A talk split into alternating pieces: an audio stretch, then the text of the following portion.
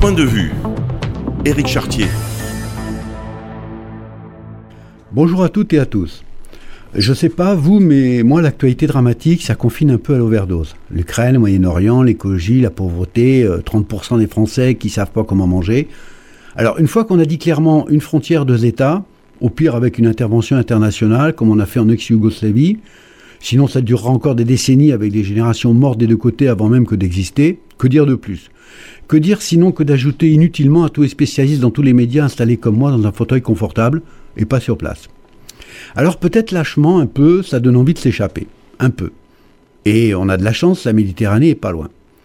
Alors un jour au bord de la mer, euh, après un bon petit bain dans une eau pas encore trop froide, un bon pique-nique avec même un petit café bien chaud et un chocolat noir, il n'y a presque personne sur la plage, juste le soleil, le bruit de petites vagues et les cris de quelques goélands planant plus ou moins près, dont un, plus téméraire, posé à moins d'un mètre, sur la seule patte qui lui reste, dans l'espoir peut-être d'attraper un reste de pique-nique.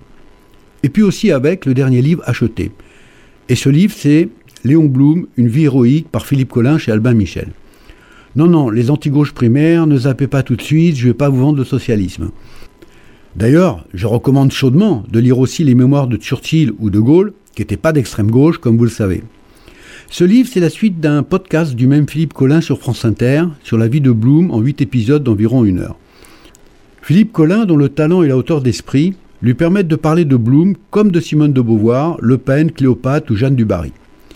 Il y a sur la couverture de ce livre une phrase de Bloom qui dit Il y a quelque chose qui ne me manquera jamais, c'est la résolution, c'est le courage et c'est la fidélité.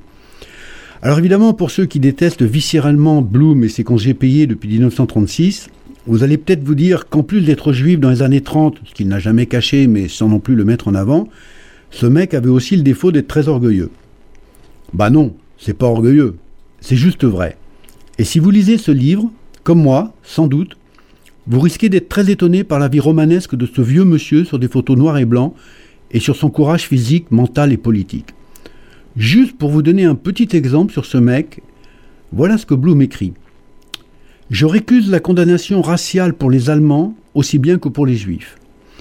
Tout ce qui se dit et s'écrit aujourd'hui du peuple allemand, de sa responsabilité collective et des fatalités ethniques qui pèsent sur lui, on le disait du peuple français en Angleterre comme en Allemagne, au lendemain de Waterloo. Un bien léger déplacement de circonstances suffit pour ranimer la brute chez l'homme, chez tous les hommes. Mais je suis convaincu par contre, et c'est là mon optimisme foncier, qu'il existe chez l'homme et chez tous les hommes, à côté de la sauvagerie séculaire, un instinct de solidarité et de fraternité qu'on peut ranimer lui aussi en agissant à la fois sur leurs sentiments et sur leurs intérêts. Alors vous allez peut-être vous dire, Bon, ok, euh, il est de gauche, Bloom, c'est facile. En plus, il écrit ça le 31 juillet 1944, plus d'un mois après le débarquement en Normandie. Facile, très facile, monsieur Bloom. Sauf que Léon Blum écrit ces lignes effectivement le 31 juillet 1944, mais pas dans un salon parisien. Non, non, il écrit ça dans le camp de Buchenwald où il a été déporté par les Allemands par la volonté de Vichy. Ces mots, c'est son testament, car après la condamnation à mort de Georges Mandel, il pense que lui aussi, il va être exécuté. Et c'est donc dans un camp de concentration que Bloom, à 72 ans, dans son testament, croit encore en la solidarité et la fraternité des hommes. Il faut quand même un drôle de courage physique et mental pour écrire ça en pensant être exécuté dans un camp de concentration, non? Qu'aurions-nous fait, nous? Qu'aurions-nous écrit, nous? Alors, écoutez le podcast sur France Inter ou lisez ce livre sur la vie étonnante de Léon Blum, ce mec très apprécié même de Roosevelt, c'est dire, quelles que soient vos opinions politiques, et comme moi peut-être, vous allez être très étonné. Je suis sûr qu'il y a des femmes et des hommes qui ont cette rigueur, ce courage physique et moral, et qui ont ces valeurs universalistes, quelle que soit l'adversité et les épreuves.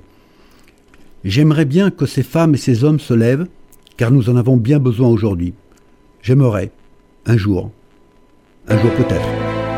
Un jour viendra, couleur d'orange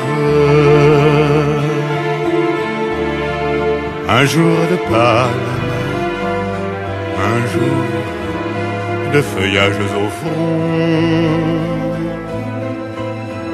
un jour d'épaules nues,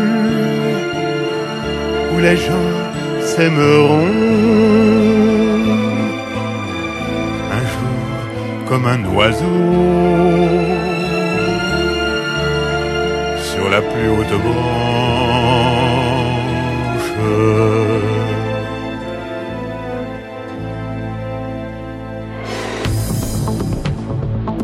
Vous pouvez retrouver cette chronique et toutes les autres sur le site internet ou sur le SoundCloud de Radio Système.